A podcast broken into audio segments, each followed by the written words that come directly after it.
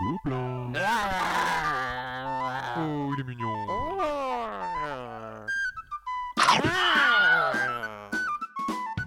Le podcast du Gobelin Rose.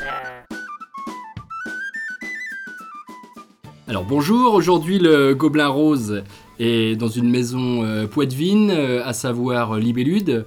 Ils sont là pour nous accueillir Régis et euh, Paul. Salut Régis. Salut Paul. Bonsoir Benoît. Bonsoir Ben. Oui, bonsoir, à tous les le autres aussi. Oui, hein. évidemment, vous êtes là.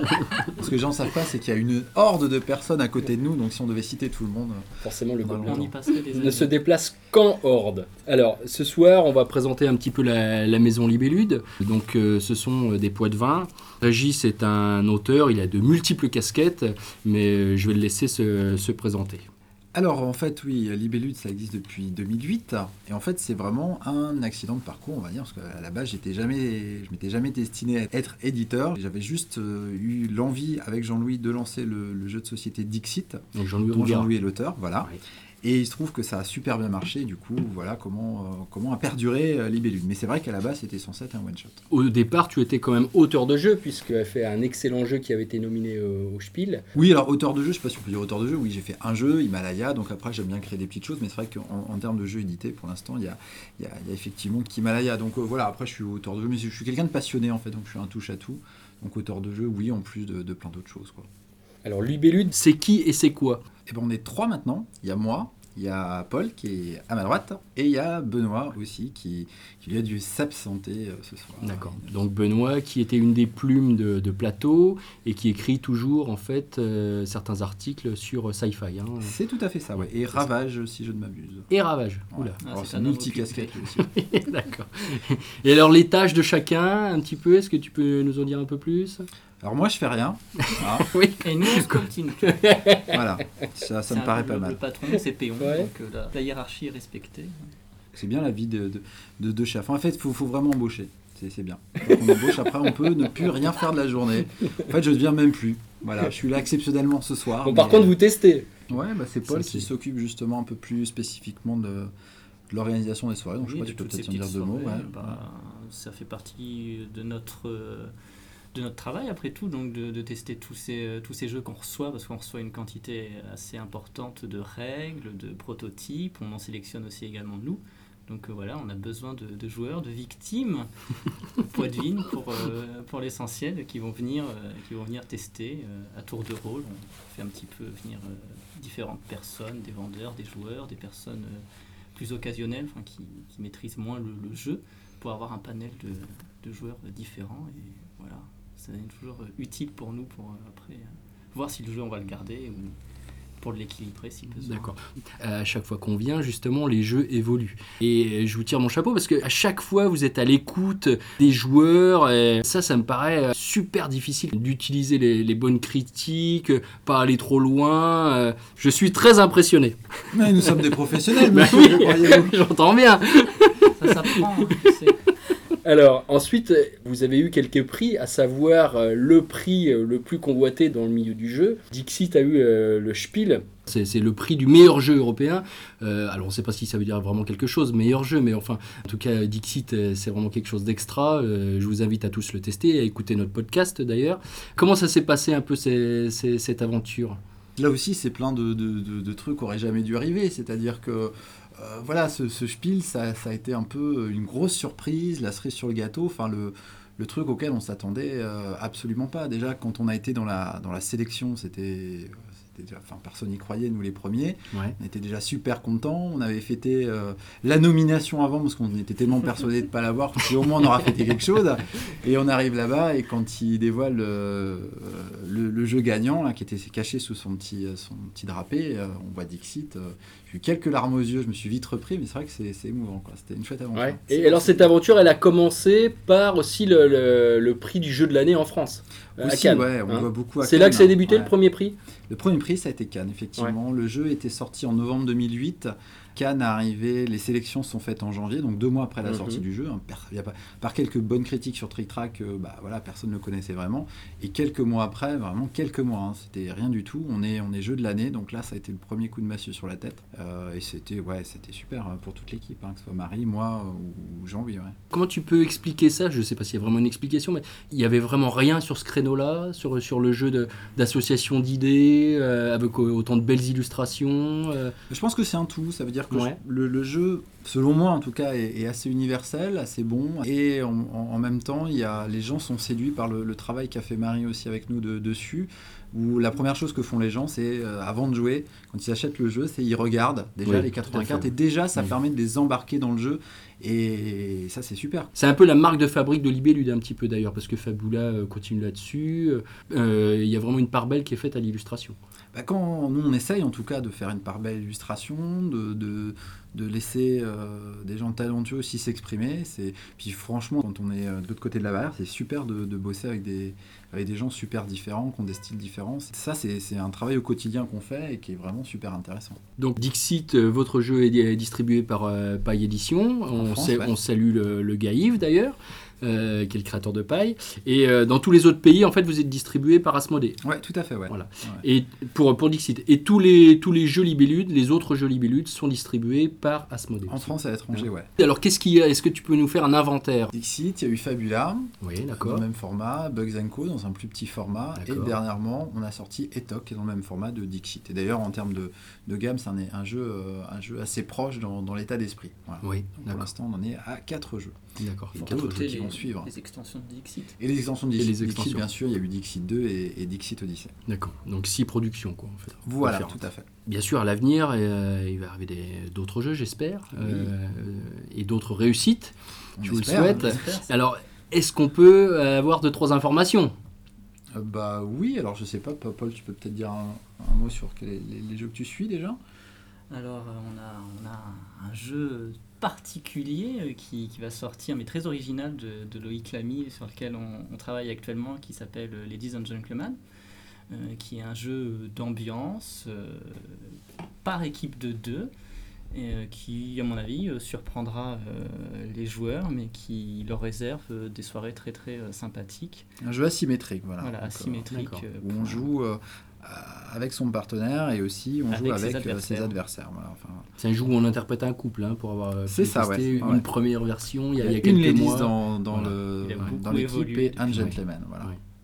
Donc là on est en train de le, le peaufiner et tout. D'accord, On entame le travail graphique pour une sortie, bah, je pense 2012. C'est ça. tout à 2012. fait. On a un petit jeu d'Antoine Boza et de Corentin Lebras qui sortira aussi euh, en 2012.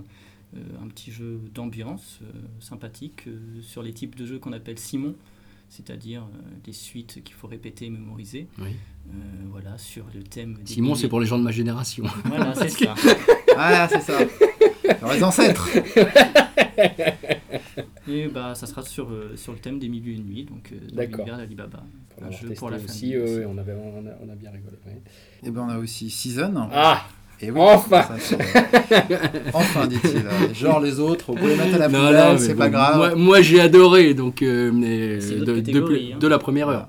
Donc là, on va vraiment se lancer euh, sur un jeu un peu plus format, un peu plus joueur, voilà, alors qu'à l'habitude, on était dans, dans un créneau plus familial.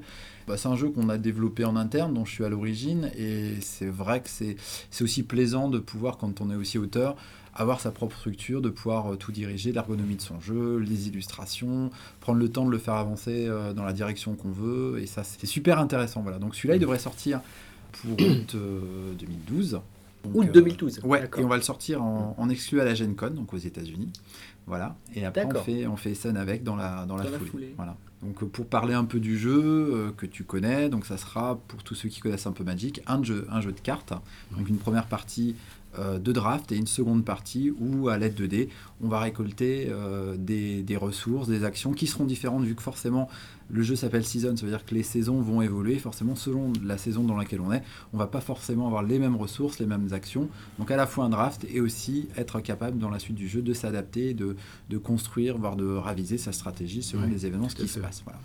Alors encore une fois, euh, on fait la part belle à l'illustration. Euh, vous avez trouvé un nouvel illustrateur. Ah, il n'est pas vraiment nouveau parce qu'il avait déjà bossé sur Isla Dorada de Funforge. Ah oui. Il avait Oui. bossé aussi sur Bugs Co. Et là, mais là, c'est vrai que, que ce travail-là, par rapport à Bugs Co, il peut vraiment s'exprimer parce qu'il y, a une- il y a des cartes, forcément des grosses illustrations, tout ça. Donc, on- on- on- je pense que son travail sera vraiment mis en valeur sur, sur un projet comme, euh, comme celui-là. ouais. Moi, ce que j'apprécie aussi dans, dans- dans ce jeu-là, c'est que c'est un jeu qui essaie de, qui est tourné vers, vers le grand public, mais qui va les amener à devenir ce que nous, dans notre jargon, on appelle un peu les, joueurs experts. Quoi. Donc c'est pour tout public, euh, c'est assez facile d'accès, et après ça devient un jeu ultra riche. euh, les, parties, euh, vraiment, on peut faire sans problème une centaine de parties sans avoir deux fois la même partie. Ça, c'est incroyable, la, richesse de ce jeu-là. Bah voilà, c'est, on, a, on a travaillé dans, dans ce sens-là depuis, depuis maintenant, oui, ça fait deux ans qu'on a lancé le projet en interne.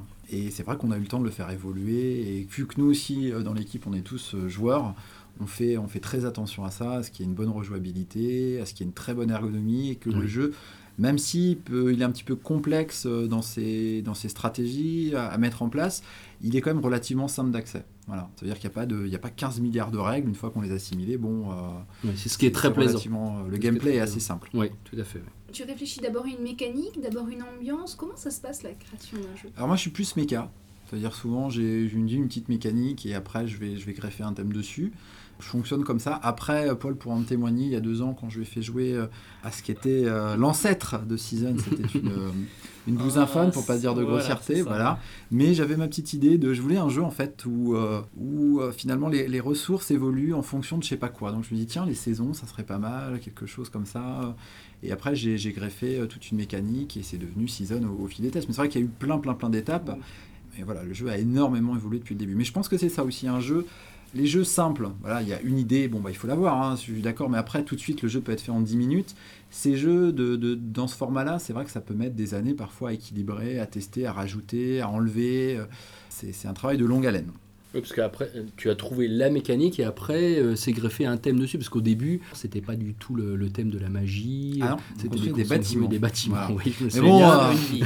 On construit des bâtiments dans tous les jeux. euh, Oui, oui, oui, oui. C'était Oui. pas, c'était pas très très très pas très nouveau. Donc voilà, l'univers de la magie, c'était bon, même si ça a déjà été utilisé, c'était quand même plus plus sympathique. Ce qui m'a semblé assez original, c'était d'avoir autre chose que euh, justement les cartes qu'on descend devant soi, qui rentraient en ligne de compte, la gestion des ressources, le passage des saisons, la cristallisation, tout ça, ça m'a semblé euh, plus diversifié que le fait d'être capable de descendre la bonne carte au bon moment. Ah oui, c'est pas qu'un jeu de draft, hein, qu'un jeu de cartes. Les cartes, euh, d'ailleurs, bon, y a même s'il y a possibilité d'en avoir d'autres dans la partie, on en aura neuf en tout et pour tout. Donc forcément, euh, il y a plein d'autres choses à faire à côté. Sachant qu'après, les cartes, il faut les mettre aussi dans le bon ordre, selon l'ordre dans lequel on les met. feront- Il y a des cartes qui seront plus intéressantes dans une stratégie à mettre en, en première année de jeu, d'autres en troisième année. Enfin, il y a plein de petites euh, subtilités comme ça qui fait qu'effectivement, on n'a pas que des cartes à gérer. Et puis, on n'a pas 3 milliards de cartes comme à Magic où, où la première fois on y joue, Oui. c'est c'est parfois un petit peu difficile d'accès parce qu'il y a plein plein de cartes et à chaque partie ça change si on veut changer de donc c'est compliqué là en tout et pour tout il y aura 50 cartes différentes Euh, sont toutes présentes en, en deux exemplaires donc c'est vrai qu'on peut très vite arriver à les connaître et après vraiment à, à jouer en pur plaisir sur les premières parties il y a toujours une phase d'apprentissage qui est un petit peu plus fastidieuse dans les jeux de cartes, hein, c'est normal, il y a du texte, mais une fois que cette, euh, cette phase est franchie, après c'est vrai qu'on peut s'éclater dans, dans- dans plein de voies différentes. ouais. Tous les choix qu'on Ouais, fait finalement Tout à fait, ouais, avec aussi une petite part de. Il y a des dés, donc euh, c'est pas, c'est pas de la chance. Parfois, ça nous arrangerait plus d'avoir telle ressource à, à telle saison.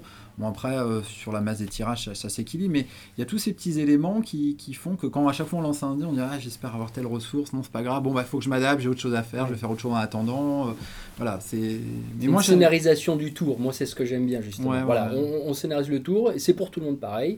En fonction de notre ordre, on va essayer de prendre des choix et ça nous pousse à faire des choix qu'on n'aurait peut-être pas fait. Tout à fait. Et c'est ça qui est intéressant. Tout à fait. Est-ce que tu aurais des idées pour dynamiser encore plus l'univers du jeu de plateau Par exemple, le, jeu vidéo, il a pris son essor bon, il y a, il y a- il y a, euh, 20, 20, 30 ans.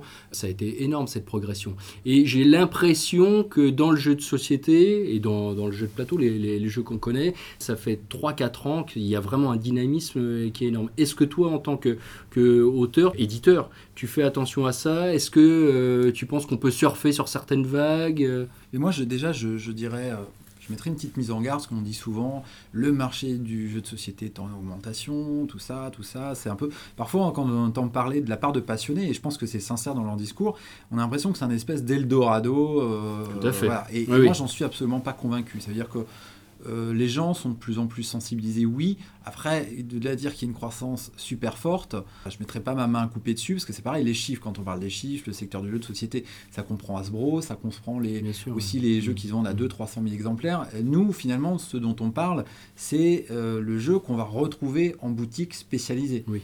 Et là, c'est dur finalement de savoir est-ce que c'est vraiment une augmentation ou pas. Il y a énormément de sorties. Il faut savoir que la majorité des jeux se- Trop, même. sont pas rentables, hein, ni pour, Oui, euh, pour les éditeurs, oui. pour les auteurs, enfin voilà, surtout les auteurs. hein. Quand un éditeur vend 3, même quand il arrive à vendre 3000 pièces, ce qui est bien pour certains jeux, Mm. euh, l'éditeur, il n'en vivra pas, et l'auteur, euh, encore moins, j'ai envie de dire. Donc euh, je me méfie un petit peu ouais, de- du côté l'Eldorado. Et puis c'est toujours pareil, même s'il y a croissance. Je faisais le parallèle au, au monde du jeu de vidéo, c'est pas les mêmes, euh, c'est pas le Non, public, pas c'est pas la même ampleur. Voilà. Oui, c'était pour prendre un exemple, Mm. un exemple mais euh, ma question elle est plutôt tournée vers comment arriver à faire jouer encore plus euh, ce qu'on appelle nous le grand public. Je pense grâce au système associatif, les manifestations, ça par contre j'ai remarqué qu'il y en avait de plus en plus, parce que nous on est sollicité aussi euh, plus en plus de manifestations un petit peu dans les, les quatre coins de la France, et les gens prennent l'habitude de jouer, donc, mais voilà ça va être de longue haleine, parce que autant le jeu vidéo, ils ont des moyens, vu que c'est pas le même marché, la même, euh, la même ampleur, euh, il y a des pubs télé, il y a ceci, il y a cela, Oui, enfin, il y a un budget Oui, marketing oui. qui est énorme. Je suis allé au, au salon du jeu de société à Paris, qui est couplé avec le salon du jeu vidéo. Et ben on voit que d'un côté, il y a le parent pauvre. Hein. Jeu de société, on est tous là avec nos petits Mm. calicots, nos affiches, nos bouts de scotch, tout ça, et on essaye de cacher les coins de mur. Bon, là-bas, ils font péter euh, les grosses voitures, euh, les femmes euh, légèrement dévêtues, et il y a des spots partout. Et donc, tout ça pour dire que voilà, ça, ça- ça- on va y aller, on va prendre nos petits bâtons de pèlerin, on va convaincre un joueur, deux joueurs. Et je pense que dans, dans 10, 15, 20 ans, ça peut porter sur lui. Mais c'est long, c'est long parce que le, autant un jeu vidéo, tu vois, tu peux y jouer tous les soirs, voilà. un jeu de société, bon, bah, il faut le temps de trouver des gens, te réunir avec eux. Donc tu vas peut-être faire partie, pour les plus passionnés, une partie par semaine, voire deux. euh, mais c'est pas énorme par rapport au, au temps passé sur du, du jeu vidéo. hein. Même s'il y a eu euh, depuis quelques années un effort assez important, j'ai l'impression, sur les jeux qui se font à deux. Enfin, il y en a de plus en plus. Ouais, mais les éditeurs sont encore frileux parce que euh, le jeu à deux a pas bonne réputation, soi-disant. Il y, y a quand même des jeux comme ça sur le sport, des jeux à deux, les jeux sur la science-fiction.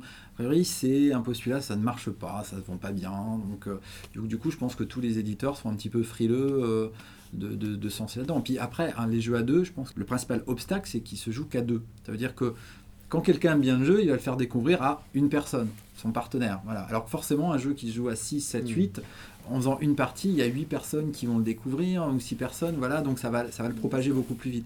C'est vrai que le jeu à deux, les ventes sont peut-être pas. Mais il y a toujours des contre-exemples, il suffit de regarder euh, Oui. Whitechapel, faut. Oui, oui, tout à fait. Dans, dans le jeu euh, moderne, on va dire, dans le jeu de société moderne, il y a de plus en plus de simultanéité. C'est-à-dire qu'on n'attend pas euh, forcément chaque joueur euh, qui ait fini son tour et des parties qui, au final, ne dépassent pas une heure.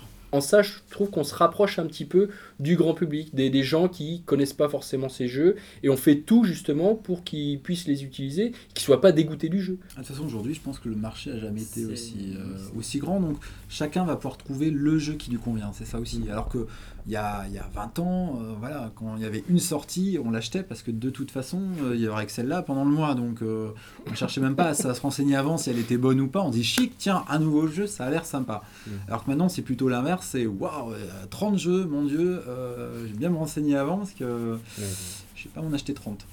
Dommage pour nous les éditeurs, mais c'est la réalité. Pour toi aussi d'ailleurs. Oui, d'accord. Oui, oui. Le problème, c'est que euh, souvent un jeu a une espérance de vie euh, euh, moins importante euh, aujourd'hui parce qu'il y a tellement de jeux qui arrivent et ils, les sortent, ils sortent euh, d'autres jeux du rayon. Et certains bons jeux trouvent pas leur public à cause de ça. Donc euh, c'est pour ça que sur le, le Gobelin Rose, on parle même des vieux jeux. C'est bien, c'est bien. Et donc on ne parle que des jeux qu'on aime déjà. Et surtout.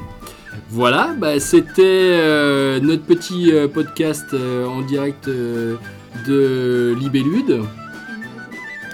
Non, Paul. Plaisir à Benoît qui nous écoutera peut-être, je vais dire n'est-ce pas? Il comprendra ça. Et, et bonjour à Pipus. Voilà, bah, on remercie euh, Régis et Paul euh, de nous avoir accueillis. Vous avez le bonjour des gobelins. Euh, à bientôt À bientôt tout le monde.